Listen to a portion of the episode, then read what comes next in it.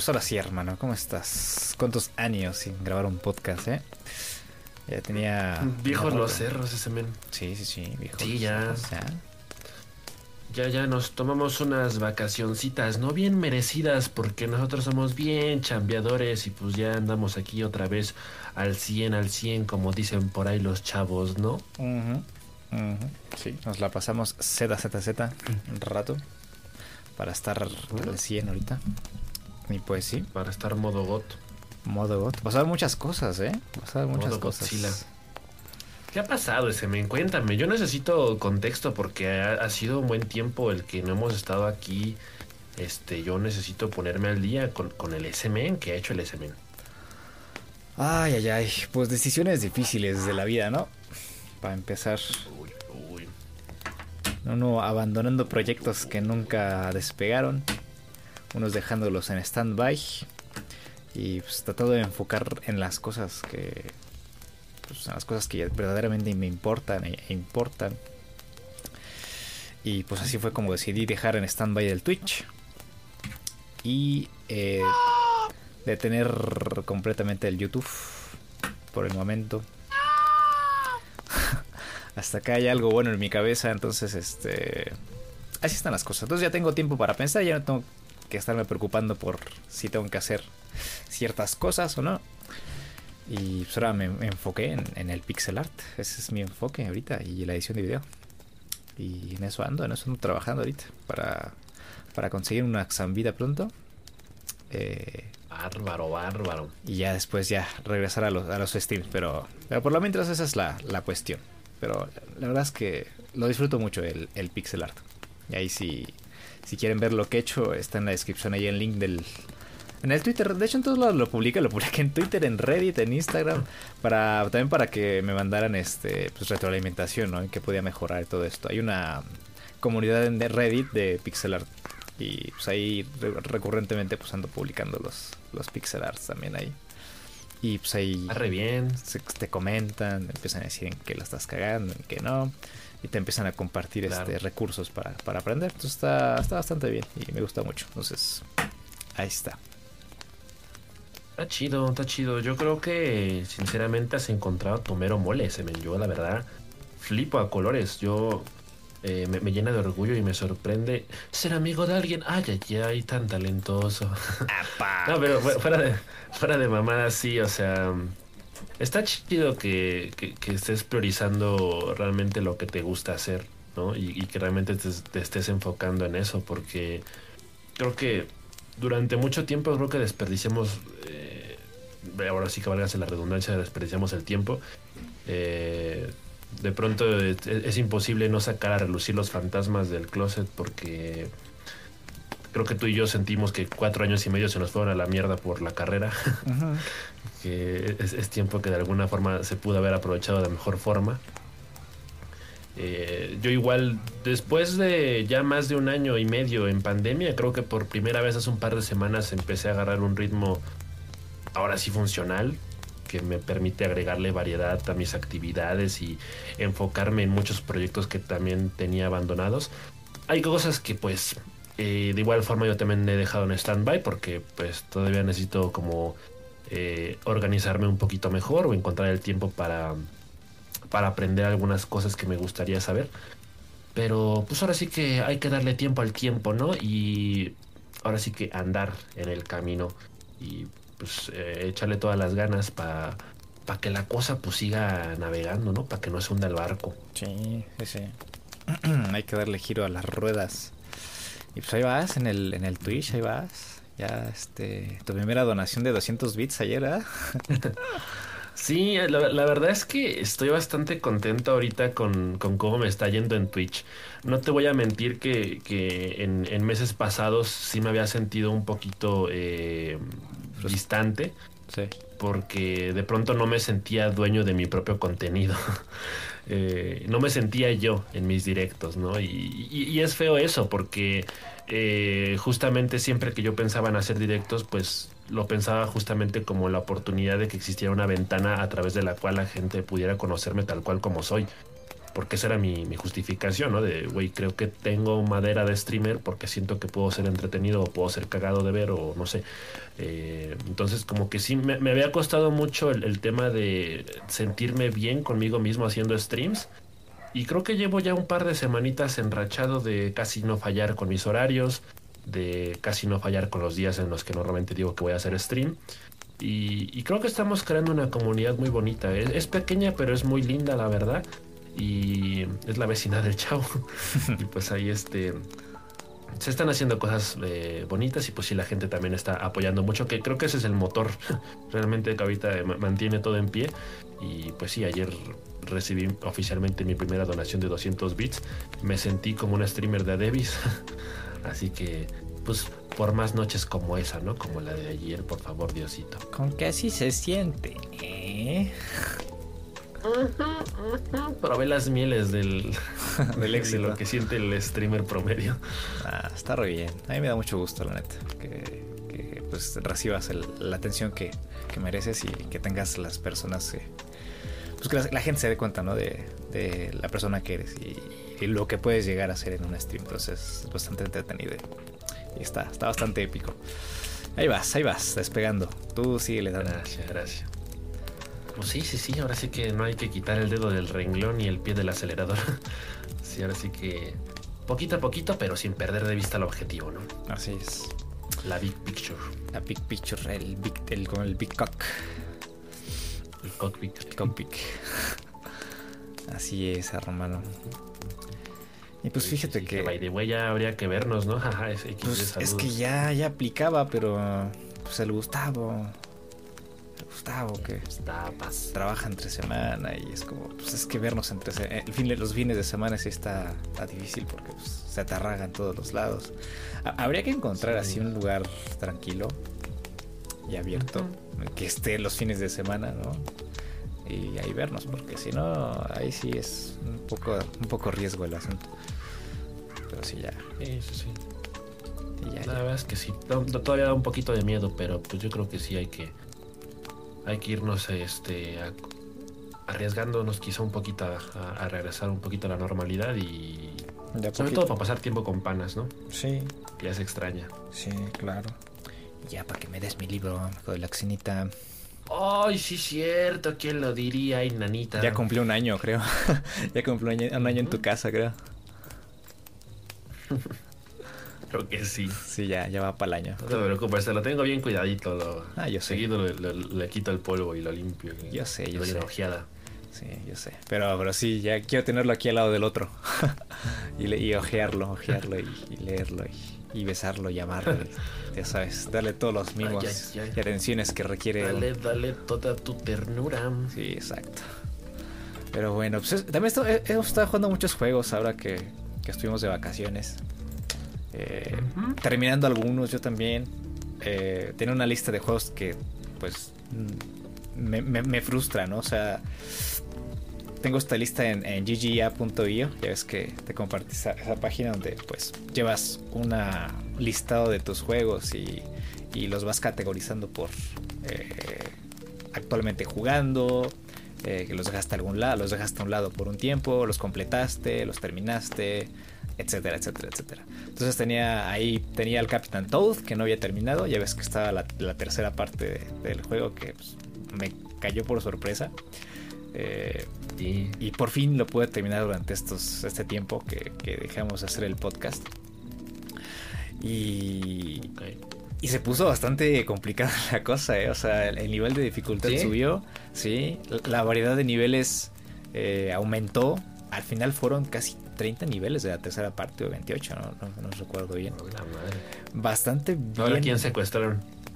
Pues fíjate que en esta tercera parte, pues como ambos Ajá. fueron separados después de la segunda parte que se llevaron otra vez a, a Toadette, en esa tercera parte, pues Toadette se libera en alguna parte del, del, del pájaro. Eh, y, y, jugamos con los dos. en algunos niveles con Toadette y en algunos ah. niveles con el Capitán Toad. Y, y el diseño de, de niveles en, en, en estos. En esta, en esta, tercera parte creo que se elevó eh, sustancialmente con comparación a, las otras dos partes y pues eso me alegró el día porque pues, me, me, complicaba un tanto más las cosas, era un reto realmente eh, encontrar algunas gemas, entonces me la tenía que pensar más, tenía que explorar más y experimentar con los bloques y con los enemigos para obtener el 100% en cada nivel. Y estuvo bastante bien. O sea, fue un juego que me gustó mucho. Fue por eso que hice el pixel art del Captain Toad recientemente. Sí, sí, sí. Eh, creo que es uno de esos juegos que, no voy a olvidar porque, pues, al ser, al ser un juego de la franquicia de Mario, independientemente de, eso, tiene su, espíritu, tiene su, toque, tiene su alma, el, el Captain Toad. Y, y, pues me gustó, me gustó mucho. Eh, lo terminé y hay más niveles, pero ¿qué crees? Que estos niveles, o sea, cuando tú terminas Captain Toad, eh, te anuncian el, Super Mario Odyssey. Entonces yo creo ¿Ah, que... ¿neta? Sí, entonces yo creo que cuando terminaron, las personas terminaron del Captain Toad, anunciaron, anunciaron ahí el, el te lo tisean, el, el Odyssey. Ah, sale volando por atrás el, gorro de Mario y corre Toad atrás de él. Oh, ya, ya, y dice, la, aventura continúa en Super Mario Odyssey. Ah, cabrón, Captain Todd regresará en Avengers 10. Ajá, exacto, exacto, exacto, sí, sí, sí. Ah, o sea, ahora cobran sentido todos los cameos sí, en el de juego. Captain Todd en el Odyssey. Sí, que lo están buscando, ¿no? En el Odyssey. Digo, a ver, yo la verdad no termino de entender su relevancia en el juego, porque, o sea, básicamente lo único que hace es que tú lo encuentras y cada vez que lo encuentras te da una luna, una energiluna, pero de ahí en fuera no sé si tenga algo que ver con la trama, pero es un guiño chido. Un guiño, Por lo menos amplía el lore del juego, ¿no? Sí, exacto, debe ser un guiño, un toque. Porque si terminas eso, te anuncian el Odyssey y te desbloquean extras, niveles extra, que son con la temática de Super Mario Odyssey. Todos. Ah, de ese mismo estilo. Así chiquitos y isométricos. Eh, de hecho, el primer nivel creo que es el de las arenas. De, de, Mario, donde te encontraste por primera vez a este, esta lagartija voladora planeadora. Ah, ya, ya, ya. Sí, sí, sí. Este, y así, y luego está este nivel también de la ciudad. No los he visto todos, realmente, porque pues, no, no he tenido tiempo, pero este, están bastante bonitos. Oye, eso está chido, o sea, porque normalmente como que los juegos de Mario siempre son muy autoconclusivos, ¿no? Y como que eh, siempre el tema de la línea temporal o el orden cronológico de los juegos como que realmente es un poco irrelevante, ¿no? Al menos eso yo sentía, porque incluso hace no mucho estaba viendo el, un video del Fede Lobo eh, de que cuál es el orden cronológico de ah, Mario. y es como de, güey, ¿para qué? ¿Para qué necesitas saber eso? Pero tiene su encanto hasta cierto punto que haya juegos que de alguna forma sí estén conectados, ¿no? Que se sienten como una aventura eh, continua. Por ejemplo, como cuando yo de chiquito me inventaba mis propias narrativas en los juegos de Mario y decía, sí, sí, a huevo, si Bowser me gana en el Mario Kart, luego tengo que ir al Smash a partir de sí. sí, sí, sí, sí. Pero sí, o sea, yo, no me lo esperaba, yo terminé y dije, ah, pues ya, ya acabó, ¿no? Qué bonito, estuvo chido, estuvo suave. Y ya me sale lo de este Super Mario, este, continúa la historia en Super Mario Odyssey ah, mira, o sea, con que aquí, aquí se cagaron los que lo jugaron por, por primera vez. Dijeron, ah, va a haber otro. Así se anunció, supongo. No sé. Tiene sentido. Pues sí, sí, sí. Y así, así está la cosa. Sí, en cualquier momento cuando puedas jugarlo, creo que también está en Switch, el, el, Captain Toad. Entonces cuando puedas jugarlo, juégalo. Está, está muy bueno. Creo que sí. ¿Qué fue lo que más te gustó? ¿Con, qué te quedas del Mario Odyssey? Digo del Mario Odyssey. del Captain Toad. Del Captain Toad. ¿Algún aspecto que más destaques? Eh, el, aspecto visual es muy bueno.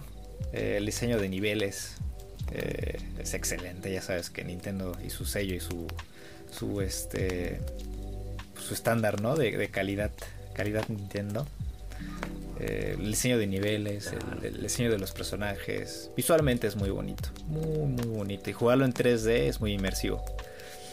En bueno, al menos en la ¿Y si activas el modo 3D de la consola? Sí, sí, sí, en el 3D sí, sí, sí. Se ve muy, muy, muy bonito. Y te digo que es muy, muy inmersivo. Entonces, este, me quedo con eso, con el aspecto visual y con el diseño de niveles y pues con Toadette corriendo eh, con la música este, de persecución que ponen en los jefes. lo más tierno, lo más bonito. Entonces me quedo con eso.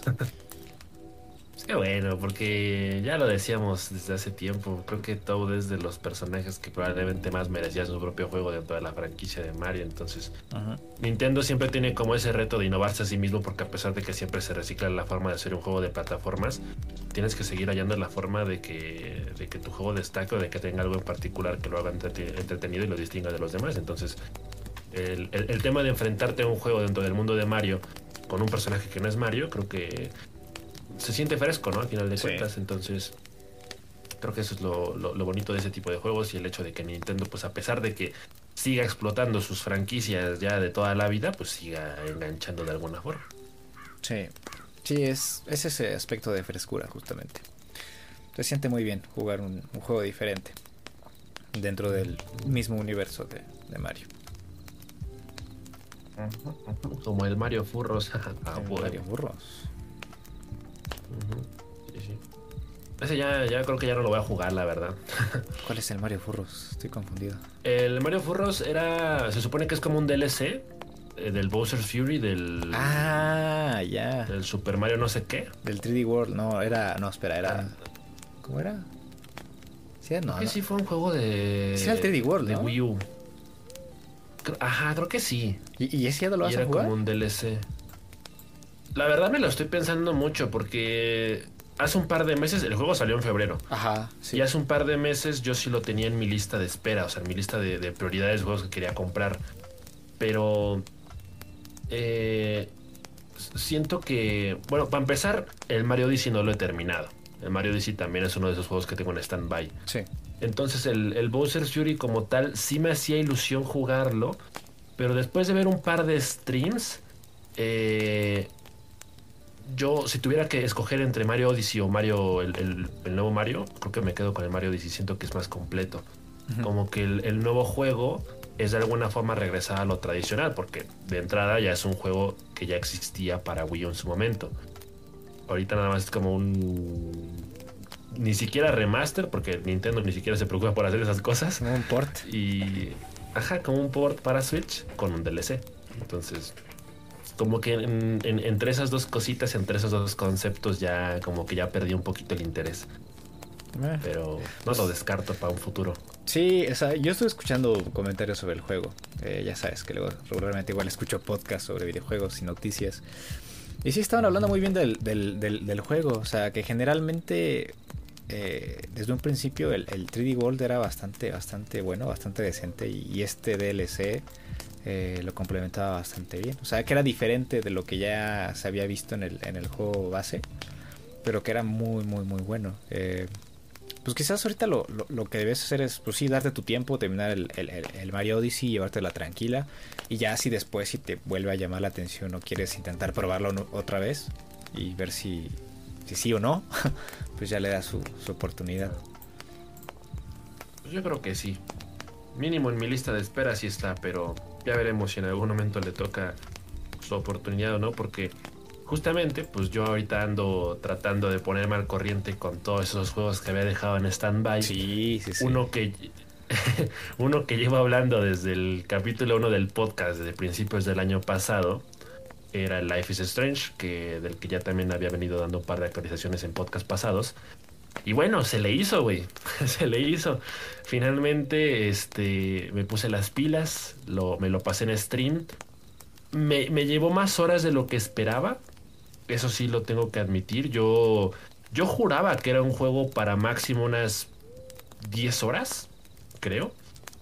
Y sí, honestamente no chequé las estadísticas, pero creo que en promedio me, me chuté unas veintitantas. Más de 20 sí, mínimo. Sí. Y creo que en realidad pudieron haber sido muchísimo más. Porque creo que una de las cosas que más me gusta de, Life is Strange y que he comentado que es de las cosas que amo, odio, o sea, tengo una relación amor-odio con ese tipo de aspectos en los juegos, e, e, es el tema de que te den un, mapa relativamente abierto en el que tú puedas explorar eh, como se te pegue la gana. Eh, el entorno de Life is Strange está lleno de vida porque puedes interactuar con absolutamente todo. Con todos los NPCs los puedes platicar y hay un montón de cosas que, que puedes ver como anuncios, este, fotos, libros, puedes chismear un montón. Eh, creo que eh, yo estuve bromeando mucho con el tema de que para mí el personaje de Max es la persona más chismosa que me he encontrado en el mundo de los videojuegos, pero el problema no es Max, el problema es que el juego está hecho precisamente para que tú explores. Entonces es tu decisión si tú quieres saber las cosas o no. Y al final de cuentas eso le agrega muchísimo más contexto al juego y lo llena más de vida porque entonces todos los personajes cobran importancia. O sea, de pronto nada más no es Max, sino todos los que involucran y todos los que la rodean. Y, creo que esa parte está, está chida. Y precisamente por eso digo que el juego tranquilamente me pudo haber quitado aún más horas, porque hay muchas cosas que al final del día preferí ya no explorar. Y, creo que en, ese proceso uno termina perdiéndose de, desbloqueables, ¿no? Por el, hecho de de pronto llegar al final de cada capítulo y darte cuenta de lo que no hiciste, de lo que ni siquiera te, diste cuenta de que estaba ahí y que era posible interactuar con ello, ¿no? Como el tema de, de ah, es que no le tomaste foto a X cosa y tú así como de, ¿qué? Se podía. Ajá, Entonces, eh, esa parte está chida. Ahora, eh, hablando en términos de... Bueno, la primera vez que, que había adelantado un poquito mi análisis sobre el juego o mi reseña, creo que había dicho algo como de que el juego había envejecido un poquito mal y creo que a lo largo de, que lo estuve jugando confirmé esa opinión. Porque creo que si hay un par de cositas en el apartado técnico que dejan mucho que desear. Eh, todavía hasta últimos minutos del juego me hace, me sigue haciendo muchísimo ruido que los personajes apenas si abran la boca cuando hablan. eh, o el tema de que si tenga bugs y de pronto sí como que algunos personajes se, traben o algunas escenas como que se queden pausadas. Que te pongan eh, centavos estadounidenses para contarlos. Hijos de su pinche madre, este juego es el más difícil que jugar. fue el, peor nivel, el peor nivel, el peor desafío que tuve en el Life is Strange. Eh, el, tema de la música me gusta mucho, a pesar de que sí es música como muy hipster y muy este acá alternativa, folk, country, etcétera. Eh, es muy disfrutable. Creo que la, banda sonora realmente sirve para potenciar esos momentos emotivos. Life is Strange no sería lo mismo sin la música que tiene y, creo que eso es uno de los puntos fuertes porque cada vez que yo me encuentro con un juego de esos que después de jugarlo me, quedo escuchando la banda sonora, eh, sé que realmente tuvo un impacto en mí. Entonces, eh, por ese lado, palomita para Life is Strange. En términos de mecánicas, eh, pues creo que muchas veces se siente más como un point and click que como cualquier otra cosa, porque literalmente es, un juego en el que lo más importante son las decisiones que tomas. Eh, estas decisiones muchas veces incluso son habladas nada más, o sea, las opciones de respuesta que das a los personajes, que son las que terminan influyendo muchísimo en la historia, y son las que pueden tranquilamente provocar un bucle de media hora de matar a Frank y a, su perro miles de veces.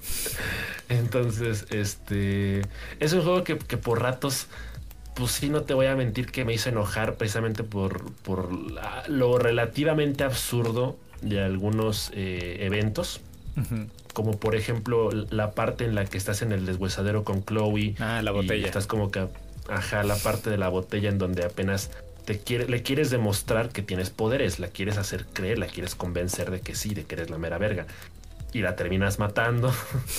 y, o, la, parte del tren en donde teóricamente también la matas. Bueno, no la matas, sino que la dejas morir, pero la puedes salvar porque puedes regresar en el tiempo miles de veces en el área, en, la parte emotiva, que creo que es la parte que más peso tiene en todo el juego, eh, creo que es un juego con un mensaje muy positivo, porque en realidad es un juego que está infestado de, de publicidad sobre el suicidio, sobre la depresión, eh, los cambios en la adolescencia que te pueden llegar a hacer sentir eh, solo, vacío, sin propósito en la vida creo que el juego se, llena mucho de eso y de alguna forma te, lleva a esos días justamente de adolescencia. Y creo que para los que lo jueguen más o menos en esa edad puede tener un impacto positivo, ¿no? De, recordar que, no estás solo, que siempre puedes tener a alguien a quien le puedes contar tus problemas y, que eso puede hacer la diferencia entre estar bien o estar mal. Entonces, este, es evidente que el, el juego gira alrededor esa fue la conclusión a la que yo llegué, que el juego gira alrededor de salvar a Chloe. Esa es la trama a lo largo de todo el juego y ese es el gran catalizador de, todos los problemas en Arcadia Bay. Y esa es la gran decisión final que uno tiene que, tomar. Entonces, eh, se vuelve hasta cierto punto cómico la cantidad de veces que tenemos que salvar a Chloe, precisamente por lo que comentaba, lo de la pistola, lo del tren. Eh, creo que la parte más choqueante para mí eh, en términos narrativos fue precisamente la parte en la que terminas en esta realidad alterna en la que te das cuenta de que salvaste al papá de Chloe, pero a qué costo, ¿no? Sí.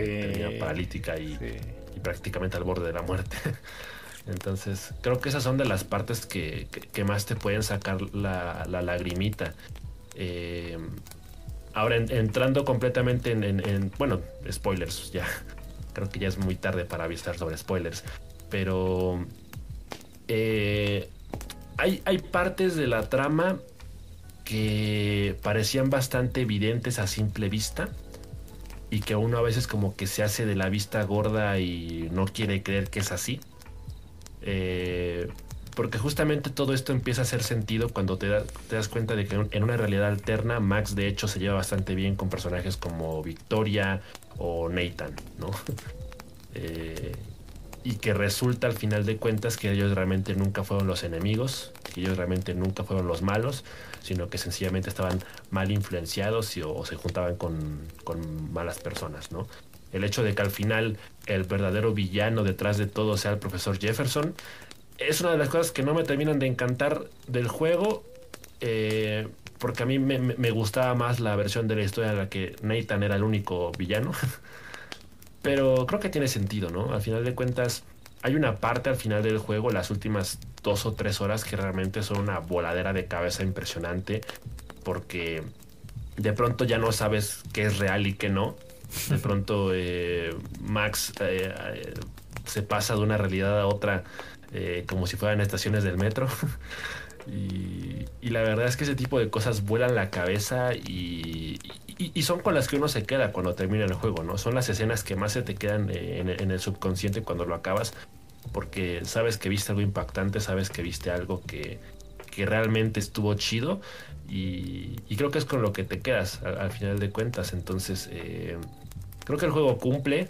Eh, al final, obviamente, tienes una decisión muy importante que tomar, que es la de salvar a, a Chloe o salvar a Arcadia Bay, porque te das cuenta de que básicamente todo ha girado alrededor de salvarla a ella. Entonces, cada vez que regresas en el tiempo, pues ahí como que se genera un agujero de un, un agujero de gusano. Y pues, básicamente ella es la culpable de todo, ¿no? Entonces, eh, a mí no me gusta el, la disparidad que existen entre los dos finales. Que, bueno, en realidad es relativo, porque hace poquito me encontré con que existen cómics de Life is Strange que continúan la historia desde el punto de vista en el que mandas a la mierda Arcade y te vas con Chloe. Sin embargo, el final que a mí me parece más definitivo y que más me gusta es el de sacrificarla a ella por el bien de todos los demás, por el bien de Arcadia Bay, y en el que al final de cuentas, pues eh, es, más emotivo, es más contundente. Siento que es un final que, cierra mejor, que, le da más paz al final de cuentas al personaje de Max después de todo lo que ha sufrido.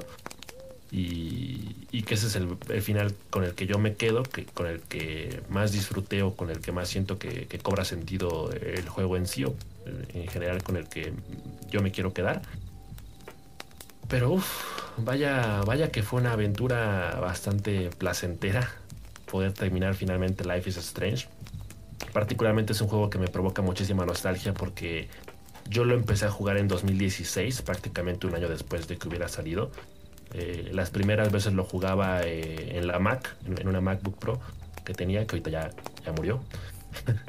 Entonces eh, me, me, recuerda mucho esos primeros años de universidad en los que lo jugaba que digo realmente el progreso que logré esa última vez fue muy pobre, me quedé creo que a principios del capítulo 2.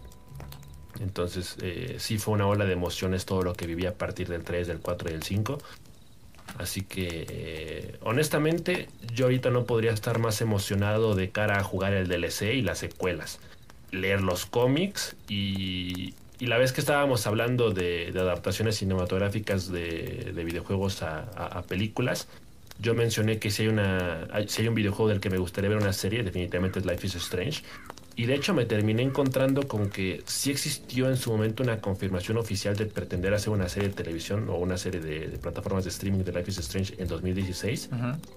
Pero desde entonces no se ha vuelto a decir nada.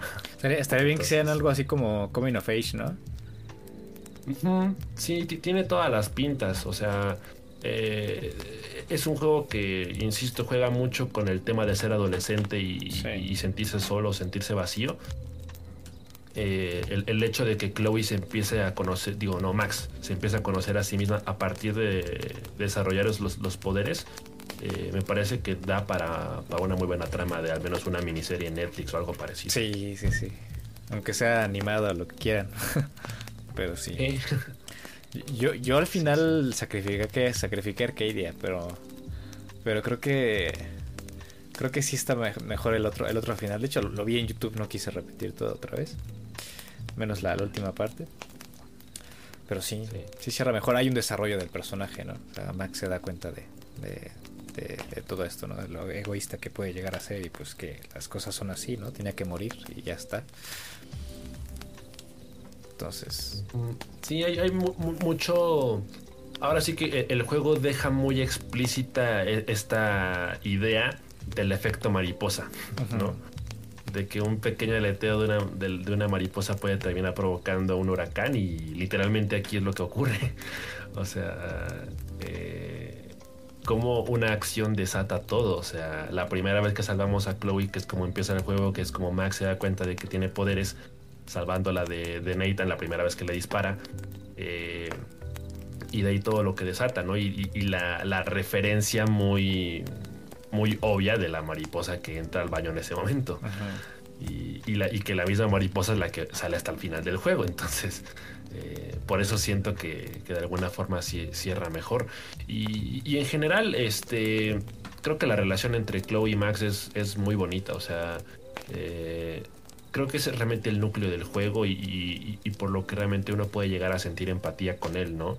Eh, porque de hecho, mientras, ahora sí que mientras lo estaba jugando, pues te pones en su lugar, ¿no? Y dices, eh, de hecho, a, mí me preguntaron puntualmente, Perroski, si Chloe fuera el S-Men, ¿a quién salvarías? ¿No? Entonces, pues, sí entiendes, ¿no? Sí, empatizas con esa idea de, de sí prefiero salvar a una persona y que se vayan a la chingada todos los demás, porque esta persona para mí vale lo, lo de todas esas personas y más, ¿no? Eh, sin embargo, al menos en, el videojuego siento que sí cierra de una forma muy lamentable porque es como de, ok, eh, que el tornado haga lo que tenga que hacer, que chingue su madre la ciudad. Porque total, de, alguna forma siempre se menciona que la ciudad es lo que menos le importa a, Max y que en realidad haría lo que fuera por salir de ahí. Eh, sin embargo, sí, sí queda como la pregunta en el aire y queda un final relativamente abierto sobre qué le pasó a los demás qué le pasó a la mamá de Chloe, qué le pasó a Warren, qué le pasó a, ¿cómo se llamaba esta morra la que la que le filtran el video, no por la que se quiso suicidar, Kate. Kate. Kate es un personaje que yo amo, me, me, parece lo más tierno del mundo. Ah, sí. Eh, Sí, o sea, realmente eh, empaticé mucho con, su historia. No porque me hayan filtrado el pack o algo así, pero. el OnlyFans del perro Reddit. el OnlyFans de las patas y la papada. Pero no, sí, o sea, de, verdad, desde el primer momento en que, en que ubicas a Kate. Eh, a ver, sé que suena raro, pero siento que es un personaje del que yo me podría enamorar fácilmente. O sea, físicamente me parece un, personaje muy bonito. Eh, me parece una chica muy bonita y su voz, no sé quién sea la, actriz que le da voz a, Kate en el videojuego o el personaje en el que esté basado. Este, pero, pero me gusta, sí, admito que sí fue mi, Candy Crush del juego. Y, Rabioso. cada vez que la. cada vez que la veía llorar o que la veía triste, pues sí era como de, ay, no manches, pobrecita.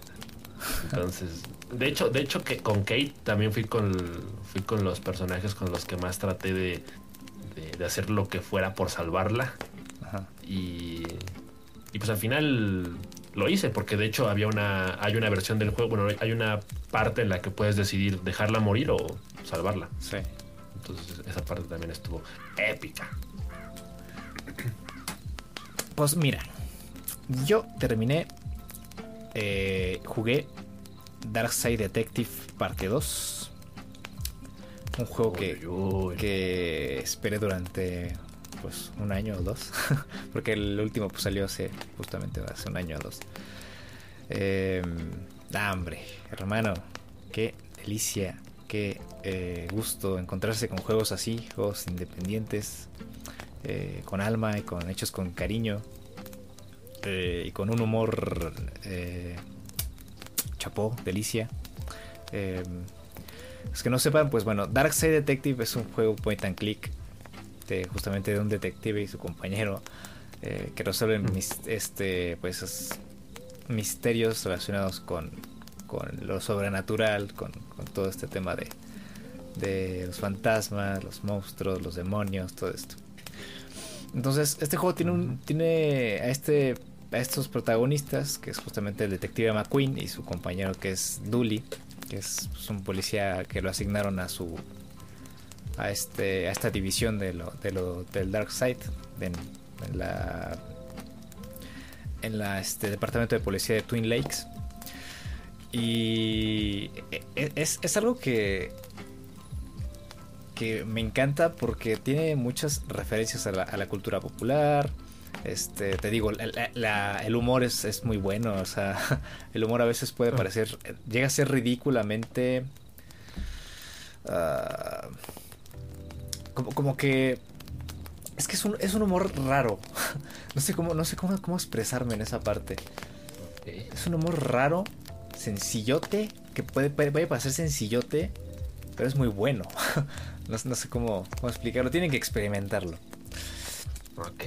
El tema es que, pues sí, resuelves que casos. En el primer juego son ocho casos. Em, son ocho casos, son casos cortos, diría yo, al menos los de la primera parte. Te, puedes llevar una hora, quizás. A lo mucho, si es que estás perdido. Eh, y pues sí, hay una historia, este juego lleva una historia. Eh, que no es tanto como que la gran historia importe más que los casos. O sea, digamos que la historia en general está en función de los casos en los que los personajes se ven inmersos, porque se van conectando las personas que te encuentras, las situaciones que llegan a pasar, pues como que hacen referencia en el segundo juego de ellas. Entonces, todo, nada tiene desperdicio en el, en el universo del Darkseid Detective. Y en esa segunda parte, bueno, en la primera parte al final, eh, Dooley desaparece misteriosamente. Es, este absorbido la dimensión de, de oscura. ¿Quién es Dooley? El, amigo de McQueen, te digo, el, oficial. Ah, ok. Que es su, compañero de toda la vida. Entonces, este, se ha absorbido hasta esta dimensión oscura y en esa segunda parte el primer nivel es rescatarlo de esa dimensión. Entonces pues el primer nivel es eso, es, explorar como 3, 4 áreas de la ciudad de Twin Lakes eh, en orden de, en orden de pues liberarlo de la dimensión y rescatarlo. y, la, diferenciación del primer juego y esa segunda parte es, la longitud de los niveles. O sea, son el doble de largos. Y, siento que pues el detalle de los personajes, del, ambiente, eh, de la cantidad de líneas que puedes llegar a leer y de, interactuar con los personajes es absurdamente más, más grande que la primera parte. Y eso lo hace bastante interesante. O sea, a mí me gusta mucho perder el tiempo en esta clase de juegos. Bueno, no perder el tiempo, es una, es una inversión, ¿no? Te estás divirtiendo, te lo estás pasando bien. Entonces, pues, me gusta mucho interactuar con todos los personajes, escuchar todos los diálogos, ver qué, tienen que decirme, cliquear en todos lados, ¿no? O sea, es un point and click, cliqueas en todos lados para ver qué, comentario puedes desbloquear, qué cosas pueden llegar a suceder. Eh, y entonces, incluso esta parte completista de mí es como de, en, cada pantalla que me encuentro en el juego, quiero encontrar todos los elementos que pueda, ¿no? Así como, encuentro estas tijeras, bueno, estas tijeras me pueden servir después, ¿no? Entonces las agarro este, esta cinta, quizás por el momento. que herramienta misteriosa. Digamos que herramienta misteriosa que por el momento no nos sirve, pero nos puede funcionar en un futuro. Eh, ahí está, la tomo. Entonces llega un momento en el que mi pantalla está llena de, elementos arriba. Que pues ya es absurdo, ¿no? Ya, ya llega un momento en el que digo, a ver, tengo unas tijeras y tengo un cuchillo. Y tienes que cortar una cuerda, ¿no? Y dices, ¿cuál uso? ¿La cuerda o el cuchillo? Digo, el, cuchillo o las tijeras, ¿no? Eh, porque ciertos elementos pues están destinados a, partes específicas del nivel. Que esto, esto era un error en el primer juego, porque en el primer juego podías obtener eh, todos los elementos disponibles para la resolución de ese caso de un jalón. Y en esta segunda parte lo que me gustó es que pues te cierran las cosas en un locker o te las ponen debajo de una caja que si no tienes el martillo para romper esa caja no la puedes abrir. Entonces se me hace un poco más lógico eso. En esta segunda parte cuidaron más esa parte, que, se me hacía una, tontería, ¿no? La primera parte, porque pues... pues más, más realista. Más realista, exactamente. Em, y, pues, ¿qué te digo? O sea, e, e, este juego va mucho de la relación de, de McQueen y Dooley. Y los comentarios que se llegan a hacer. La quizás doble vida eh, de los personajes. Por ejemplo, en esta parte descubrimos que, que Dooley viene de una familia, de, una, de un linaje en Irlanda. Que, tiene, que es dueña de un castillo. Ah, y, ¿Es de la nobleza? Ajá, es de una nobleza, algo así. Entonces, este.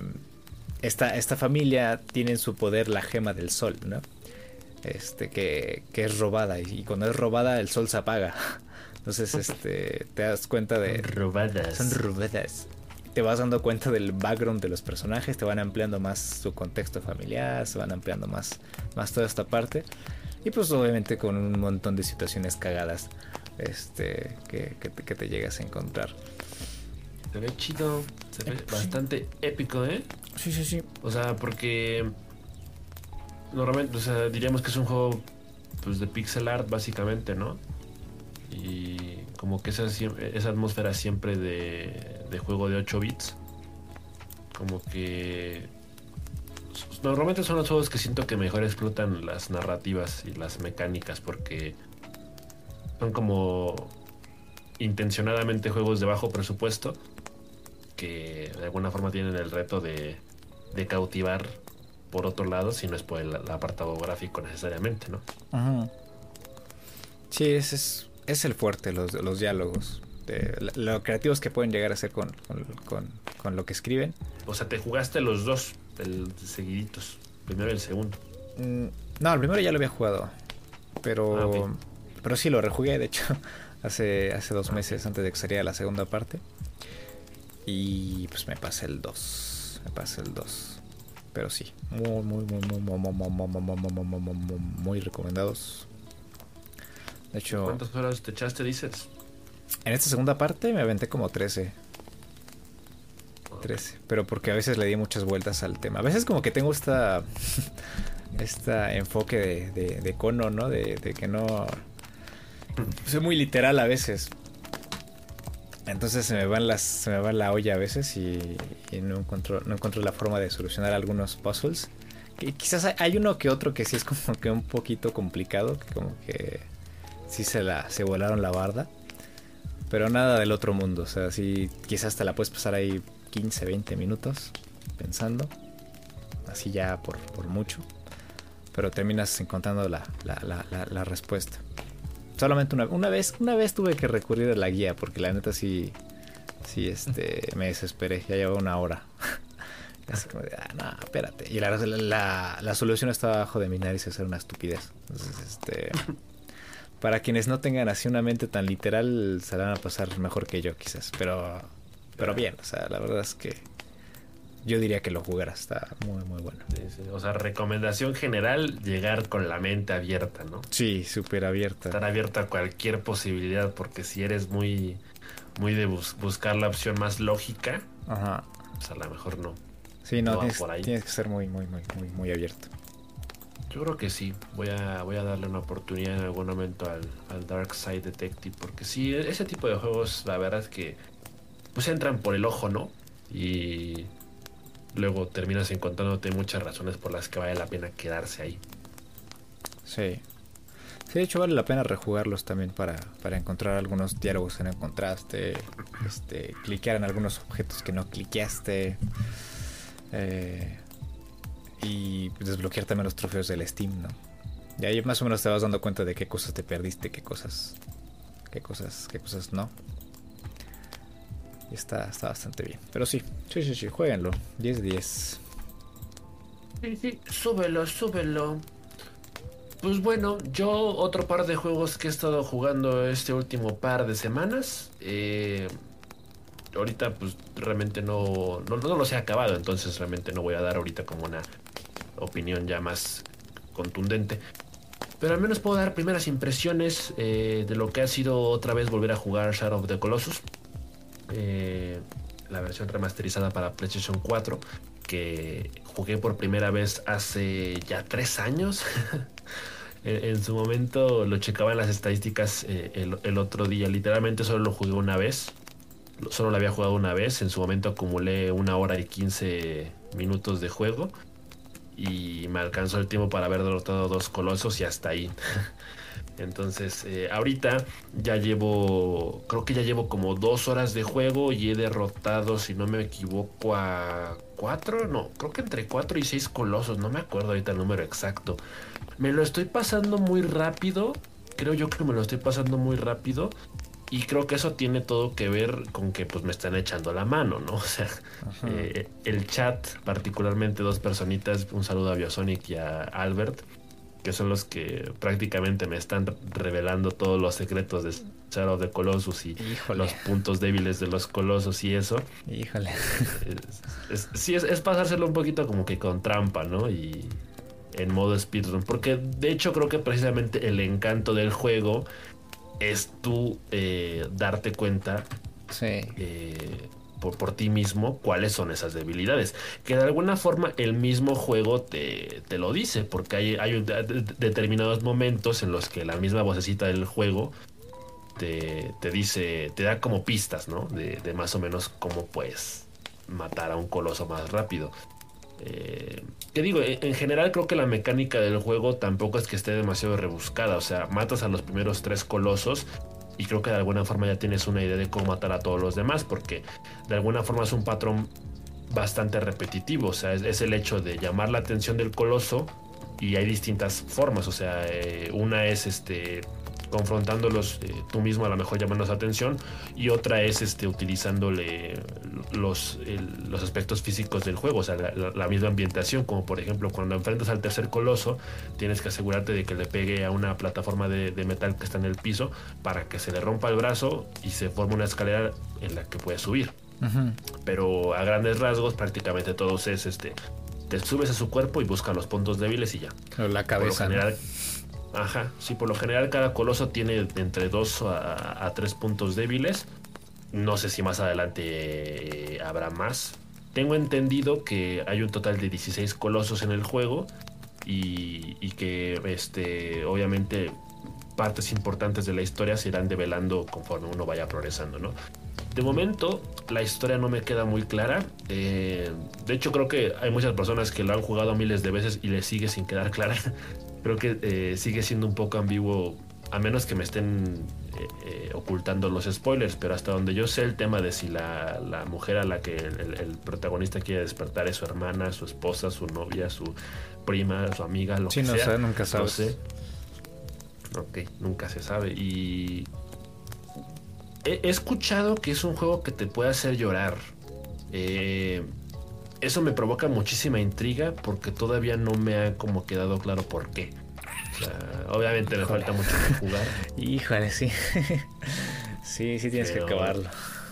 Sí, sí, sí. Porque esa es la parte que me emociona. Porque ahorita siento que literalmente nada más me he dedicado a matar colosos y como que no me están dando contexto de absolutamente nada o por qué realmente lo estoy haciendo.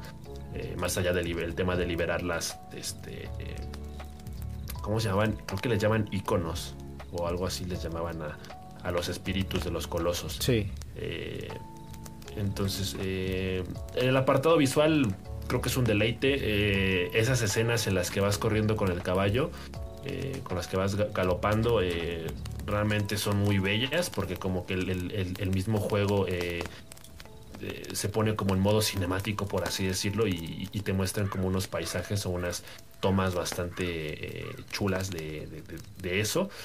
Eh, una de las cosas con las que más me, ha costado como engancharme con el juego es precisamente eh, el tema de la yegua. De, es muy difícil de controlar. Eh, por ahí me dijeron que se supone que es como un aspecto del juego para hacerlo más realista.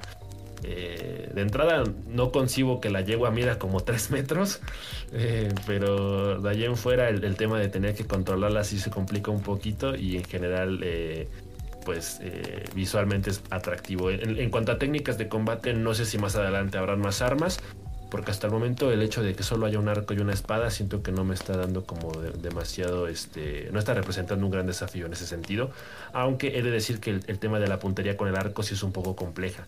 Eh, mm, creo que a veces también se batalla un poquito con el tema de la cámara en tercera persona pero bueno, realmente nada del otro mundo y es más una cuestión de, acostumbrarse a los controles en realidad. Eh, y ya, es, creo que sería todo lo que puedo decir por, el momento de respecto a Shadow of the Colossus. Definitivamente me hace falta jugarlo más y, me gustaría también que de alguna forma no me estén ayudando tanto. Eh, pasármelo sin, sin rueditas. Sí. Sin modo tutorial. Sí, es mejor. Y creo que precisamente el encanto sería ese, pero bueno, de alguna forma pues también se agradece que, que me estén echando la mano porque pues si hay, un límite, ¿no? De que a lo mejor por cuenta propia sí te puedes tardar tu media hora este, investigando, pero si de pronto ya llevas dos horas, pues ya es como ya echa hay, hay uno en hay uno en específico que sí cuesta mucho, pero en general, en general te, das cuenta, te das cuenta, este, si no fácil, eh, pues sí en, unos 5 o 10 minutos, sí te das cuenta. Entonces yo, yo diría que sí, que sí evitas esa, esa parte porque es, es, parte de la emoción del juego. O sea, si te, si te lo pasas así este, con, con rueditas que, te estén diciendo qué hacer, si, si, es, este, si te mata un poco la experiencia. y, es que me estoy dando cuenta de que hay mucha gente a la, que le gusta más que nada el aspecto competitivo del juego, porque tengo entendido que una vez que terminas la historia principal, se desbloquea un modo cronometrado, que es derrotar a los, a los colosos en modo difícil y con un tiempo límite. Entonces creo que esa es la parte que al final les gusta más a las personas, independientemente de la historia. Y, creo que esa es la razón precisamente por la que como que me están ayudando, porque es como de, bueno, primero pásatelo así y luego te lo pasas en modo difícil. Se memorizan todos los movimientos y, los patrones de los, de los gigantes, los colosos. Sí. sí, efectivamente. Y pues está chido, la verdad es que sí está, sí está bastante chido. Lamento haber tardado tanto en, volverlo a jugar. Pero pues creo que de alguna forma eh, está bien porque pues hace tres años no hacía streams, entonces ahorita pues, que cae como anillo al dedo para poder pasármelo precisamente en, directo y que y poder compartir mi experiencia con los demás y que de paso me estén echando la manita. y bueno, otro juego que también tuve oportunidad de probar apenas esta semana. Eh, fue precisamente uno, de los juegos que yo más esperaba de este año, que más ilusión me hacía tener, que fue el New Pokémon Snap, que pues es este remake de la versión original que salió en su momento para la Nintendo 64. Un videojuego que yo en su momento no jugué, pero del que sí he visto gameplays o del que sí he leído análisis o reseñas y como que siempre me ha traído mucho eh, el tema de poder experimentar con los Pokémon de una forma diferente y no precisamente en un ambiente de, capturarlos para tu beneficio propio y ponerlos a pelear, ¿no? Eh, porque creo que precisamente creo que este New Pokémon Snap sale en, el mejor momento posible porque sale para una consola como la Nintendo Switch, en donde claramente se, ha explotado al máximo el, apartado gráfico de Pokémon y, creo que puede ser realmente una experiencia visual casi orgásmica el, tema de encontrarte a, los, Pokémon en el, hábitat natural, eh, verlos interactuar entre ellos, verlos de noches es también otra maravilla. Y literalmente creo que solo lleva apenas como una hora y media de juego también más o menos y mi primera impresión fue, bueno, a ver, yo de entrada sí como que lo compré un poquito con recelo, porque es un juego caro, o sea, es un juego de unos 50, 60 dólares. Eh, y pues uno siempre piensa en el, en el, coste-beneficio, ¿no? El hecho de decir, bueno, voy a pagar esta cantidad, pero más le vale al juego que valga la pena, ¿no? Entonces, eh, a mí inevitablemente eh, sí me aburría un poquito la, la, la primicia o la premisa de es un juego en el que tomas fotos de los Pokémon y ya, ¿no? Entonces, obviamente sí tiene su, su modo difícil porque de alguna forma sí representa un reto el hecho de, de eh, tomar buenas fotos, ¿no? Eh, la gente puede competir y al mismo tiempo compartir las fotos que, que, van eh, saliendo. creo que esto está expandiendo muchísimo el lore de Pokémon. Se está prestando también para una infinidad de, de memes. Y al final de cuentas el objetivo del juego no es tanto tomar una buena fotografía, sino captar a los Pokémon en un momento especial, ¿no? O sea, entre más rara sea la, la, pose del Pokémon o más inusual sea lo que está haciendo en ese momento en el que tú tomas la foto, más puntos te dan. Entonces, esa parte también está chida, ¿no? Como de tener que estar a las vivas de, captar el momento exacto en el que pasa algo eh, inusual. O incluso cuando te encuentras a un Pokémon, eh, creo que le llaman Lumi algo, no, no me acuerdo. Eh, no, creo que eso es de, tema. Pero se supone que los encuentras, tienes que también tomarle fotos cuando están brillosos o algo así, que son como los Pokémon más raros y, y tiene su encanto. Creo, que sí es un juego de plano que yo tranquilamente podría estar todo el día jugando porque es bastante chido. O sea, es, un juego muy relajante eh, y, muy bonito. O sea, eh, creo que sí, sí me cayó un poquito la boca y, eh, tiró abajo mis, mis expectativas del juego, o sea, las, superó porque, insisto, yo creía que eh, después de un par de minutos el juego se tornaría aburrido y en realidad no, porque siempre hay nuevos este, Pokémon que encontrar. Digo, o sea, actualmente en el mundo de Pokémon existen más de 800, entonces creo que en, ese sentido no te cansas. Aparte de que cada, cierto tiempo, conforme vas avanzando de nivel, conforme vas adquiriendo experiencia, pues eh, puedes explorar nuevas zonas y también puedes eh, eventualmente eh, explorar las, las zonas de día o de noche. Ya más adelante tú ya puedes escoger. Entonces es un juego bonito. Más adelante daré más detalles conforme más lo vaya jugando y más vaya descubriendo sus secretos. Pero a simple vista creo que es un juego que sí está valiendo la pena cada centavo que pagué por él y que está siendo una experiencia bastante placentera. Así que eh, no me arrepiento de haberlo comprado y definitivamente lo seguiré jugando muchísimo más en las próximas semanas. Pues qué cosas, oye, qué cosas. Em, y sí, qué vivaraxo. Yo otra de las cosas que hice durante estos, este tiempo fue verme el Resident Evil Village. Porque, ¿Ah, hijo de su hermana, sí, sí, sí. Me lo aventé en dos días, el Resident. Y... Ay, cabrón. Creo que el, tema del, marketing y, todo este tema de mm, hacer la publicidad alrededor del furor de Lady Dimitrescu. Creo que sí fue bastante excesivo porque nos olvidábamos de partes este eh, pues más avanzadas del juego y de otros enemigos, otros jefes que hay en el juego, porque son cuatro, o sea, en principio son cuatro. Eh, y pues la madre Miranda, que es como la, la mamá de los pollitos, ¿no? En el juego. entonces, Creo que el juego me decepcionó en muchos aspectos. Eh, siento que el tema de convertir a Resident Evil en una franquicia últimamente, ¿no? En primera persona. Eh, funcionó bien en el 7. Como que funcionó bien en, Resident Evil 7 porque pues, estás en una casa. Eh, y pues el ambiente pues más reducido, ¿no? en un lugar eh, valga la redundancia, más reducido, ¿no? Como lo es una casa, pues hace más, más inmersivo el asunto y pues te asustas más, ¿no? Más fácil. Ah, y en el este, en el, en el 8, pues claro, ¿no? O sea, para no cortar las líneas, ¿no? Para, para seguir con el. Con, con, lo mismo, ¿no? Y pues como ese mismo personaje, eh, pues mantuvieron la, perspectiva en primera persona. Eh, y pusieron esta, este tema de, poder defenderte, de poder bloquear golpes con las manos, que es algo que con lo que no, no, no estuve muy contento ¿no? que, que, lo hicieran. porque pues e, el, tema de escapar, disparar y correr, eh, pues yo creo que es, parte fundamental del terror del juego.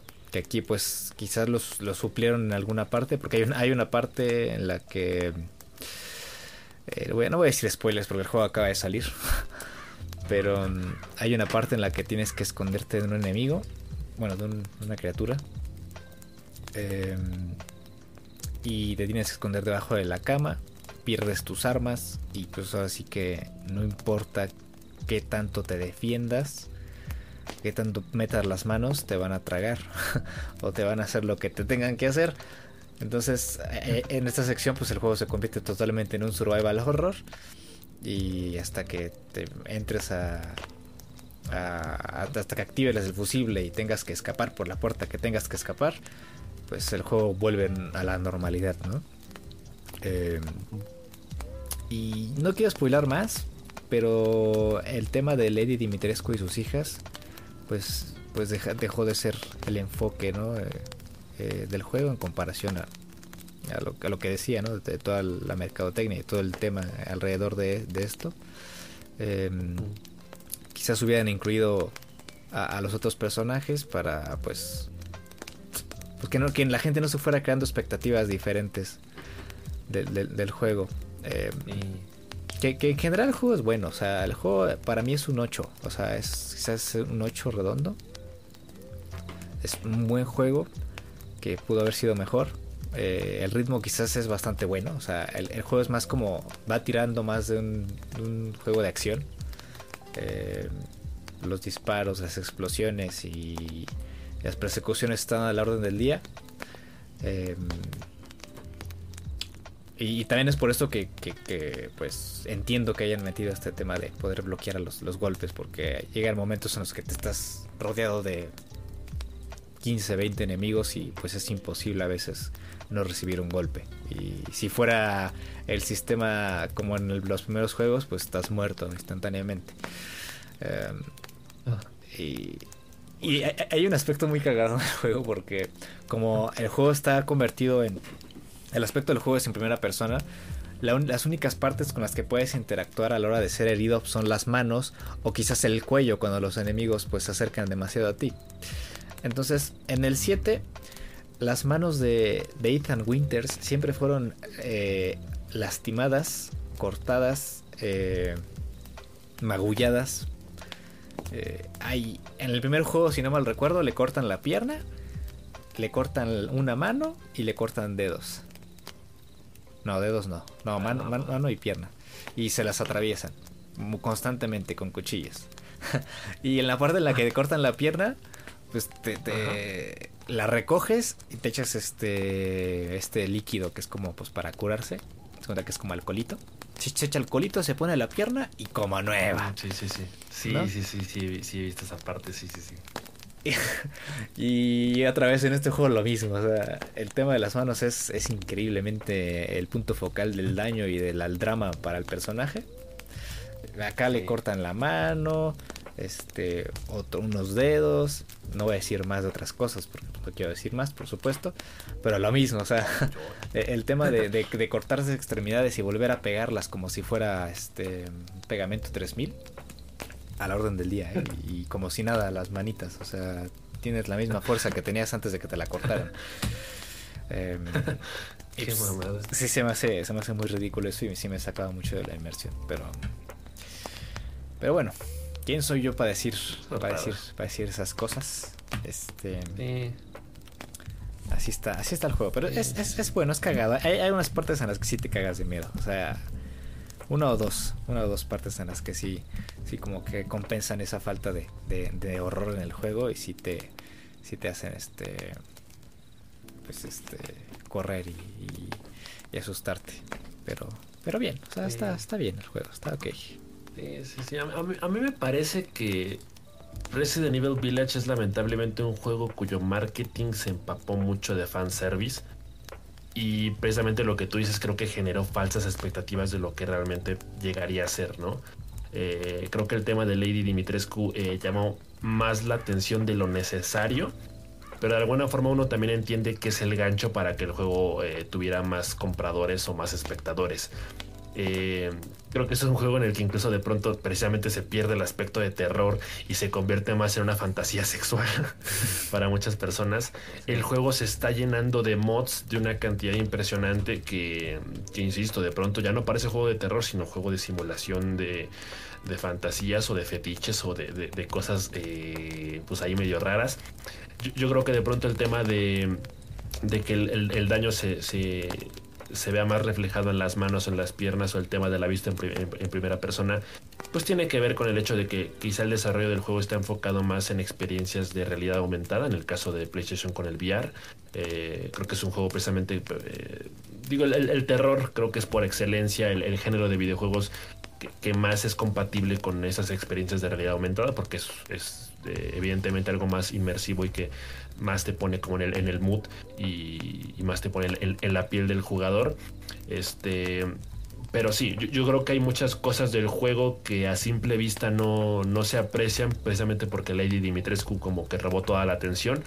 Eh, de hecho, yo recuerdo que la primera vez que vimos un avance de, Resident Evil Village, eh, lo que más me llamó la atención, recuerdo, fue este personaje que se parecía a Dross, el, el, vato de barba, lentes y sombrero. Y de ahí en adelante ya no supe nada más de él. Entonces, eh, pues es el típico juego que de pronto inevitablemente se convierte más en meme que en juego. Eh, pero seguramente tendrá sus partes este, eh, emocionantes. Yo realmente no he visto gran parte de la historia, ni siquiera me he puesto a ver eh, como tal gameplays o, o walkthroughs. Pero imagino que es un juego que cumple, ¿no? De, al menos de lo que yo escuché de, Resident Evil Village, es, precisamente un juego que regresa mucho a las bases del juego o a sus orígenes y que por momentos recuerda mucho al Resident Evil 2.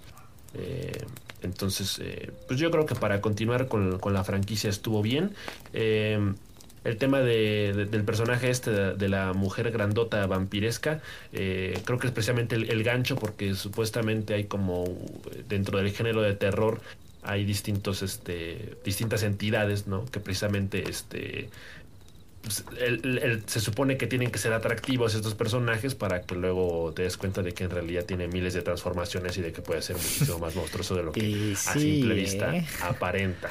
Y sí. Pero pues sí, yo creo que yo creo que ahorita este los artistas NFSW se están ah, sí. están dando cuerda, cuerda oh, suelta para, para esto. Se dieron vuelo desde hace desde que se anunció, ¿eh? O sea, sí. Sí, ya hay como 300 páginas ahí en el rule. Fácil. Ay, ay, ay, sí, de hecho por eso no he querido verlo, güey, porque digo, no, en lugar de asustarme me va bien excitado, no, quiero.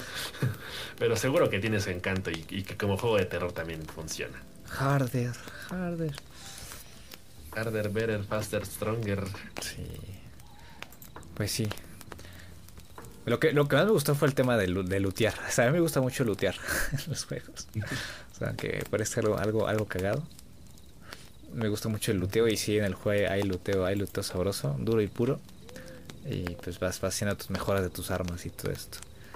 Eh, siento que, esa, es la parte que más me gustó del, juego, el, luteo. Eh, ya no tanto las, las, los combates con los enemigos, hay, hay partes que son, siento que un tanto repetitivas y muy predecibles, pero, pero bien, bien. Sí, échenle, échenle un ojo. Si pueden verlo, véanlo. Está, está bastante bueno. Está bastante bueno el juego. Está bien. Y sí amplía, amplía bastante el, el, lore del juego, ¿eh? Bastante, bastante, ¿eh? bastante. Ahí, ahí, ahí, hay cierres, hay cierres. Hay cierres. hay cierres, conexiones, volteretas. Por eso, esa es la parte buena del juego. Todo está conectado, ese todo. así es. Y. Y pues ya, güey. Eh, ah, pues ya, güey. Pues ya, güey. Ya, güey, hay que sacar el IPS. Jueguen IPS. el IPS, no sé, no sé, güey. Pues es muy bueno. Muy bueno el IPS. Que no. Ya, es que cuando sientes la diferencia entre el Apex y el Fortnite, no sueltas el Apex. Notarás la diferencia. Notarás la diferencia. Sí, ya el tema de construir es cosa del pasado. La moda ahora. Pues sí, sí, sí. Sí, es que fíjate, yo lo, platicaba en stream el otro día.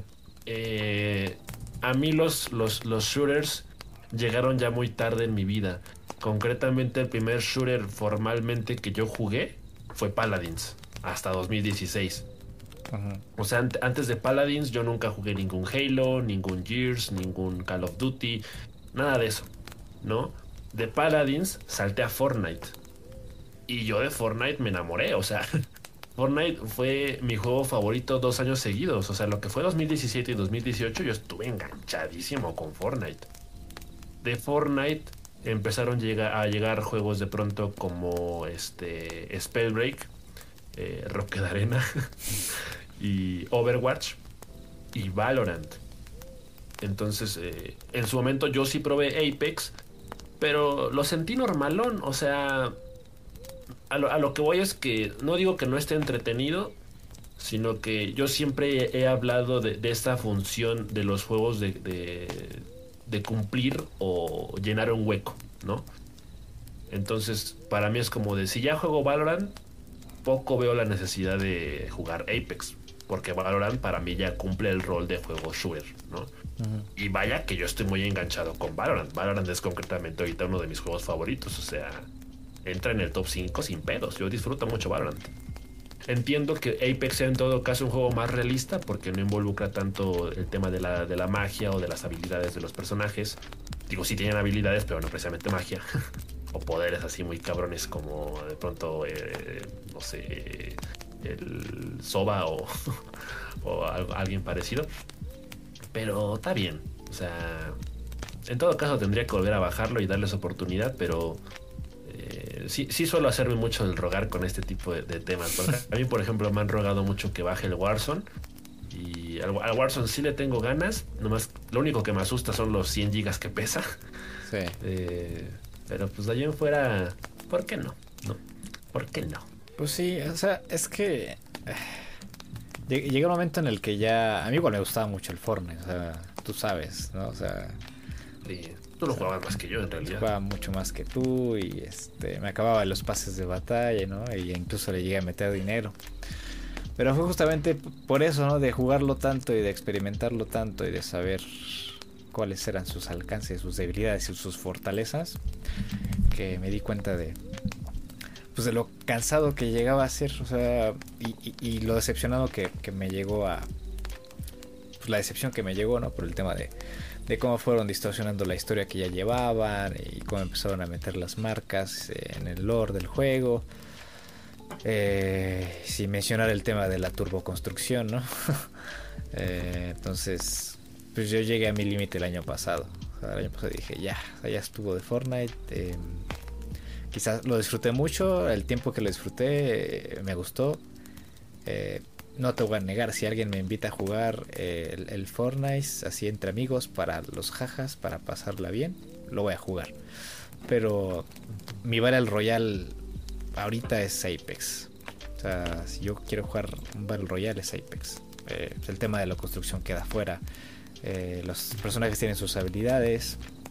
Ya obviamente depende de uno de cómo utilizarlas. Y pues ahora sí que es puntería dura y pura y saber, y de lootear, ¿no? Que te digo que es, que es, es uno de mis, de mis tantos amores, ¿no? El, el, el lootear. Eh, sí. Y pues ya está, o sea, por eso ahorita ando muy enganchado con eso. Sí, sí, sí. Fíjate que a mí es uno de los temas que luego más me asustan de, de ese tipo de juegos, porque luego he, he visto gameplays del Warzone en donde la gente lootea en tres segundos, güey. De que hay un chingo de armas tiradas en el piso y en tres segundos ya tienen las que necesitan. Es como de, güey, ¿qué pedo? Yo, en Fortnite me tardo como un minuto para escoger mi loot cuando me encuentro tirado. Entonces a mí ese tema me, asusta. ¿Tú, te ves eh, en el ámbito competitivo de Apex o es, no es por los jajas? No, no. De hecho ya no me veo en el ámbito competitivo de ningún juego. Eh, desde que lo intenté en Paladins y me di cuenta de que tenía que jugar forzosamente con alguien que he conocido o sea, llegué, llegué a ser este platino en, Paradise. Pero llegó un momento en el que como no conoces a los demás y no puedes establecer estrategias, pues independientemente de qué tan bien juegues, tienes que jugar en equipo forzosamente. Y pues pierdes. O sea, ya, ya no subes, te, te, te, limita el juego, te limita la dificultad y pues te limita el no tener un equipo. Entonces, sin, sin mencionar también que pues llega a ser bastante estresante. Eh, o sea, te molestas, te, llegas a molestar, eh, frustración. Entonces, yo ya me olvidé del ámbito competitivo en los juegos por completo. Eh, a menos que tenga, llegue a tener, a tener un equipo, por ejemplo, en el, en el Valorant todavía, pero en el, en el Apex ya, no, la verdad es que no. Están muy locos. Eh, pero no, o sea, ya no me veo en el ámbito competitivo de ningún juego, no. no, no me disfruto. Los juegos están para disfrutarse, al menos para mí. Entonces, si nos la pasamos bien, si nos reímos y si matamos a algunas personas y si llegamos a ganar, qué bien. Si no, tampoco está mal. Pues sí. Sí, yo, yo, igual con Valorant sí lo tenía como que miras a, hacia el competitivo. Ah, sí, o sea, yo estoy abierto a aprender y a ser mejor, pero no, no me voy a desvivir. sí, sí, claro, o sea, digo, en, todo caso ya siendo realistas creo que ya es muy tarde para cualquiera de los dos este, intentar meternos en el ámbito de los eSports y eh, pensar que algún día llegaremos a formar parte de, un, de, un, equipo profesional y vivir de eso. Sí, ¿no? Pero como que todo ese tipo, cualquier juego que sea Battle Royale o Shooter o lo que sea, de alguna forma siempre incentiva a tu lado más competitivo y siempre es como que esa parte de querer mejorar. Eh, yo, yo, por ejemplo, jugando Valorant, si me decía a mí mismo, si juego al menos tres o cuatro partidas diarias, seguro que a lo largo voy a mejorar y eventualmente voy a poder entrar a, este, a jugar en Rankeds. Este, y a lo mejor poco a poco voy a ir mejorando, ¿no? Eh, de vez en cuando sí tengo mis buenas rachas. O sea, sí, me llego a sacar mis partidas de que con veintitantas kills siendo MVP de la, de, la, de la, partida. Pero sí me tengo que concentrar mucho. O sea, y, ese es mi defecto. Que yo cuando juego hablo mucho, me distraigo demasiado y luego por eso no hago ni una kill. Pero normalmente cuando me concentro, pues más o menos doy, doy al gatazo, ¿no? Eh, pero así como que me, hacía ilusión el tema de, empezar a jugar competitivas en, Valorant. Pero sí, igual, lo mismo que contigo. Sí, sí me para un poquito el tema de no tener amigos eh, con los cuales jugar o con los cuales ir armando ese equipo. Eh, digo que teóricamente podríamos, porque pues por ahí está Pavana, Hugo, Gustavo, el, Danoide, que también le gusta jugar mucho. Bueno, Danoide de hecho le gusta jugar más Apex ahora que lo pienso. Sí. Eh, pero sí, y, más que nada lo que, lo que más me detiene es el tema de la toxicidad. Valorant es un juego muy tóxico. Eh, en general los juegos de Riot Games son muy tóxicos. Entonces, eh, también esa parte es por la que la pienso, pero pues ya veremos qué, qué pasa, ¿no? Sí, más que nada también es el tema de los tiempos, ¿no? Que no coincidimos. igual me gusta jugar Valorant, me gusta mucho jugar Valorant. Pero el tema es coincidir. Y casi no juego si no juego con alguien. Entonces, es, eso, justamente. Y pues hay que, hay que propiciar esos momentos. Fíjate que, cagadamente, estos últimos días, no sé, no sé tú, este último par de semanas yo he andado muy nostálgico. O sea, recuerdo mucho esos años todavía de universidad. Ahí estamos hablando apenas de hace un año, año y medio, de cuando todavía estábamos en la universidad. Recuerdo con mucho cariño esos días en los que era como de salir de la escuela y llegar a nuestras casas a jugar, ¿no? O sea, y, en, aquella época era o Paladins o Fortnite. Eh, me acuerdo mucho, por ejemplo, de esa vez que grabamos nuestro primer gameplay de Paladins, que un día fue de que, oye, mañana nos conectamos a las 9 de la mañana a jugar estuvimos todo el día jugando. Como que ese tipo de cosas a veces las extraño. Yo también. Porque salían de forma muy natural, muy espontánea. Y sí. momentos en los que pues, no nos sentíamos presionados por nada. No, esos videos estaban muy cagados, de hecho. Los de, los Paladins. Sí, sí. Pues sí, estaría, estaría bien volver a jugar así. Así en las. Tener, tener un horario para jugar con amigos, ¿no? Este, propiciarlo, porque si está, está gacho no, no jugar con alguien. La neta. de hecho yo he estado... Estoy tratando de armarme una especie como de calendario semanal de, de stream en el que se priorice mucho precisamente el jugar con amigos y ya este como saber más o menos cuáles son los horarios de, mis amigos, porque pues entiendo que luego están ocupados, no quién está ocupado, Gustavo está ocupado, o Pavana, o Ponchito, etcétera. Pero sí estaría chido como ir sabiendo más o menos en qué horarios están disponibles todos para ver qué días nos podemos juntar y... Porque hay una variedad enorme de juegos que todavía podemos jugar hoy en día, o sea, Among Us es un juego que siento que todavía no le hemos explotado su máximo potencial. El nuevo mapa solo lo juego una vez. Eh, por ahí tenemos abandonado el, el, Overcooked. Eh, el Don't Start Together. Eh, también no, hemos jugado el It Takes Two, que bueno, habría que comprarlo, pero también estaría chido. O el La Way Out, este, o el, mismísimo Rocket League, que creo que en últimas semanas también nos había dado muchas risas. Entonces, pues ahí está. La cosa es propiciarlo y tratar de, regresar a esa época dorada. Sí. Sí, güey, hay que hacer los tiempos. hay que hacer los tiempos para jugar. Que sí se extraña. Sí, Hasta el Minecraft lo extraño, güey. Fíjate que el Minecraft no tanto yo. Ya. ¿No lo extrañas? Ah, más o menos, no sé. Como que ahorita no ando en el. En el mood de, de, de jugar Minecraft. Yo creo que también por eso se quedó ahí parado el server que teníamos. Sí. teníamos ahí el server y jugamos recurrentemente. Quizás ahorita no, como, como que depende, es por temporadas, ¿no?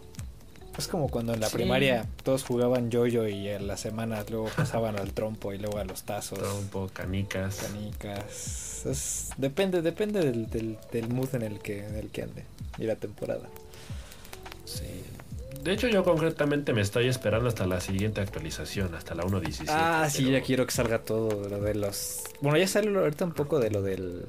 Sacaron una beta, ¿no? De lo de las montañas y todo eso. Lo que lo están sacando Sí, por pero creo partes. que la...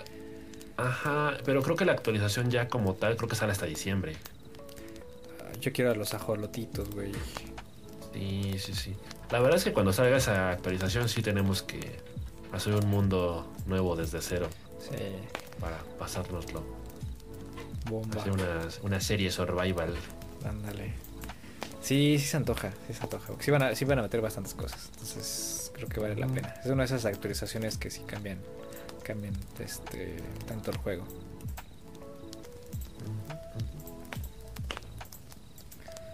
Pues va. Pues, Pues, yeah. pues yeah. Here we go now. Yeah. Yeah. Ay, ay, ay. Y bueno, pues para cerrar. Para cerrar. A cerrar con broche de oro. ¿Qué pasa? Noticias. Bueno, más que nada es para que se avienten justamente a jugar. Porque mm, PlayStation tiene esta iniciativa que se llama Days of Play. En la que, pues, procura que mm, los jugadores tengan recompensas por jugar. Digamos que si tú te inscribes, entre todos los jugadores del mundo, eh, tenemos que cumplir metas de horas de juego, de trofeo, de todo esto. Entonces, si tú te registras antes del 18, puedes entrar y cada vez que la comunidad de PlayStation cumpla las, metas, desbloquean pues qué temas, qué este no sé, qué descuentos, o no, no descuentos que jueguen, no sé si eran iconos, de- del juego, este temas, etcétera, etcétera, etcétera, recompensas en general. Entonces, pues ahí está la, la invitación para que se registren, jueguen y desbloqueen recompensas. Que hay, hay cosas interesantes. Hay cosas interesantes. Hay iconos de The Last of Us, hay iconos de Horizon, de, de todos los juegos, de Ratchet. eh, temas muy bonitos. Hay uno muy bonito que, es como blanco y es como la nueva versión del tema que sacaron de mm, los 20 años de PlayStation. Pero mm, para como de temática de Play 5 y está, está muy bonito. Es un fondo blanco y aparecen las, los logos, los iconos de los botones. Y así, y nada más el tema es jugar, jugar durante cada etapa. eh, menos los fines de semana, los fines de semana creo que no cuentan. Entonces, este, Ah, Pues está. vale. para que desbloqueen sus temas y sus cosas. Para que vayan ahí tuneando el PlayStation. Ah, no se vale. Hablando de eso, de hecho, hoy viste que PlayStation ya reveló eh, otros controlitos de PlayStation 5. Ay, el, Sacaron el como rojo y el negro, ¿no? Rojo cósmico y negro medianoche. sí. Los juegos de Yo la neta me sigo quedando con el original, ¿eh? Para mí el, el- el- el blanco siento que es de los más bonitos que han sacado de, de toda la vida. Pues en todo caso, esperarme a que haya más combinaciones, a lo mejor que en algún momento saquen un como azulito, Pues digo, yo, yo lo tengo aquí el otro, o sea, el, el blanco. el blanco. Y. No ¿De sé, veras tú, cómo, te has sentido jugando con ese? ¿Qué pues se siente? Macizo. no, obviamente no, se- no sientes la vibración áptica porque no tengo el Play 5. Eh, y pues es mi hermano el control. Pero lo he probado y la sensación de tenerlo en las manos es bastante, bastante bien. O sea, es muy ergonómico. Te, olvidas por completo de la forma y, tus manos se adaptan al control. Es muy, muy, muy, muy, muy, muy bonito. El tema de los detalles del control es, es impresionante ver cómo eh, te acercas, acercas el control a, los ojos y ves los detallitos que tienes, todo, todo ese patrón que tiene en el grip, que son eh, la X, el cuadrado, el triángulo, el círculo. y los gatillos se sienten bastante bien. Yo pensaba que iban a olvidarse de esta curvatura que tienen los gatillos de Play. Ya es que los del Play 4 tienen esta curvatura para que no se te resbale el dedo. No, no estoy hacia abajo. Yo cuando vi los renders del control de Play 5 juraba que esas curvaturas se habían ido, pero son más sutiles, no es que se hayan ido, son más sutiles. No son tan pronunciadas. Entonces, pues los gatillos se sienten bien. Todavía pues falta, te digo, falta tener el Play 5 y sentir realmente la tensión en el gatillo. Eh, eh, todas esas funciones que nos prometieron, ¿no? El sonido super 4K, XD, 3D. que, tiene el, el, control, aún no teniendo audífonos así muy perrones. Entonces yo creo que las personas que ya jugaron Returnal o jugaron algunos otros juegos eh, que van a salir o que vayan a jugar por ejemplo el Ratchet and Clank, eh, yo creo que van a experimentar lo, que se siente realmente utilizar el, el DualShock o los que hayan probado ya también el, el Astrobot Playroom. Em, que hace pues justamente es para eso, que, te, te, va dando un, un tour por las funcionalidades del control.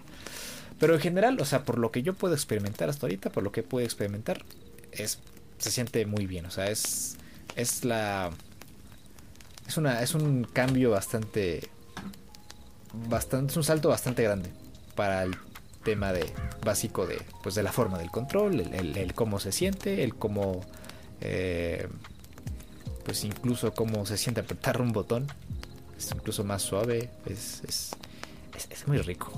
es muy rico, ¿qué te puedo decir? Eh, lo único malo pues es que dicen que, que los, los análogos se barren muy rápido. A las 500 horas ya tienes que cambiar de control. Y justamente también por eso están sacando esta nueva, esta nueva este, edición que incluso viene con mejoras, que tengo entendido. Y yo espero que hayan cambiado ese aspecto del, del barrido del análogo que ocurre en todos los controles, pero no, tan, no ocurría tan rápido como, como ocurre con el control del Play 5, pero también depende del cuidado que le des y del uso que, que, le dé cada persona, porque honestamente siento que en general la comunidad de jugadores descuida mucho las consolas, o al menos no le echan un, una, una sopladita de aire o la limpian. Este, yo soy mucho de, limpiar los controles diario cuando juego, de limpiarlos diario porque pues, o queda el sudor o queda quizás estás comiendo algo y queda algo pegado ahí.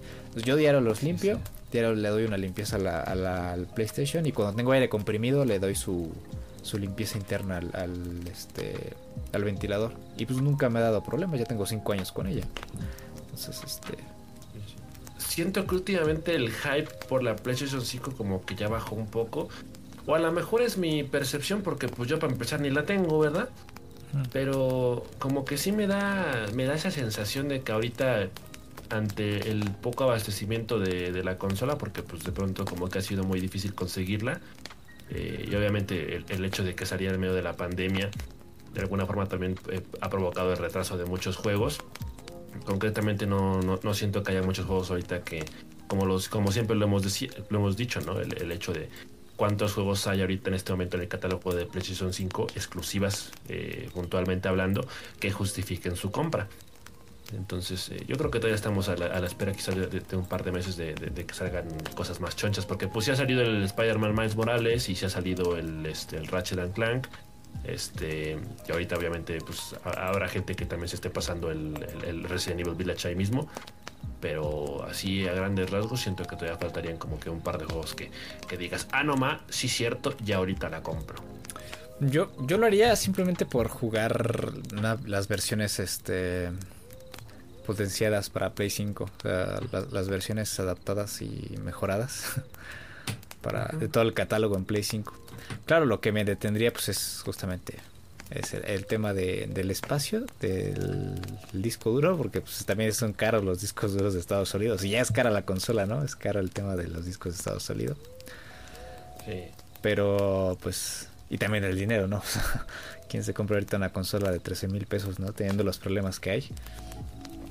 Eh, y pues también yo, yo, yo lo, lo que también me detiene es la duda de qué tan pronto van a sacar una versión Slim o una versión mejorada, ¿no? De, de esta, de esta Play 5. Que es regularmente lo que hago siempre. O sea, desde la primera, la primera PlayStation que tuve, que me regaló un tío que fue a Canadá, fue la Slim del Play 1. Después, este, pues hasta, hasta la Play 4, volví a comprarme la versión Slim. Que, que tú te compraste la original, ¿no? La de la 4. Y yo, yo escuchaba que se calentaba mucho y todo eso. Y dije, o sea, llegué a tener el dinero una vez. Pero dije, no, me voy a esperar. Y ya después me compré la, la, Slim. Pero sí, o sea, es cosa de esperar y ver, ves, ver qué es, qué es lo que hacen y también que arreglen los problemas que tienen los controles y todo esto. Porque sí, se echa un poco para atrás. Pero mira, no te voy a hacer. Yo te voy a ser honesto. Si tuviera el dinero, yo ya me compraba ahorita la Play 5. ya se me queman las habas por este. Sí, sí, yo. La Play 5. Pero. Sí, sí. Yo en, teóricamente llevo meses ahorrando por ella, pero ya sabes que luego en el intermedio surgen otros gastos inesperados. Sí, sí. Entonces, pues siempre como que te, terminas quedando lejos ¿no? del objetivo, como en Up cuando supuestamente estaban ahorrando por, para sus viajes a las cataratas del paraíso. Ajá. llegaron a la meta. Rompiendo el frasco. rompían el frasco. Así yo. Pero pues ojalá, ojalá que este año se nos haga. yo espero que sí, yo espero que sí. Que no pase de este año, porque sí quiero jugar este el Miles Morales, no lo quiero jugar en Play 4. También quiero jugar el, el, Horizon Zero Dawn cuando salga en su momento. El Forbidden West, que tengo unas ganas. Unas ganas que me mordo el puño. Más que a Lady Dimitrescu. No creo. Híjole, no, pero, pero sí. Ahí se la llevan. Ahí se la llevan. sí, sí, sí. Pero, pero bueno, ya, ya, ya llegará, ya llegará el momento tan deseado y esperado. Pues yo creo que aquí terminamos el podcast, este regreso épico de la hoguera. Regreso triunfal. Regreso triunfal, épico. Em, es tarde yo creo para decir los cambios que hicimos. Pero este... Porque hablan por sí solos. Ah, exactamente, hablan por sí solos, son evidentes. Em, así que bueno, pues ya nos veremos en 15 días para hablar sobre otro juego. Y la otra semana pues para con un tema nuevo. Eh, ya, ya veremos qué, de, qué hablaremos la, la, próxima semana. Hay de dónde escoger. Eh, ya nos estamos poniendo de acuerdo tú y yo, pero, pero como siempre, pues va a haber podcast cada semana. O sea, de eso, de eso no, no, no hay duda, ¿eh? No se, no se me preocupen. Sí, sí, yo, yo sé que están bien preocupados. Los teníamos con el suxito en la boca. ¿Dónde anduvo la hoguera estas últimas semanas? Sí, sí, exacto.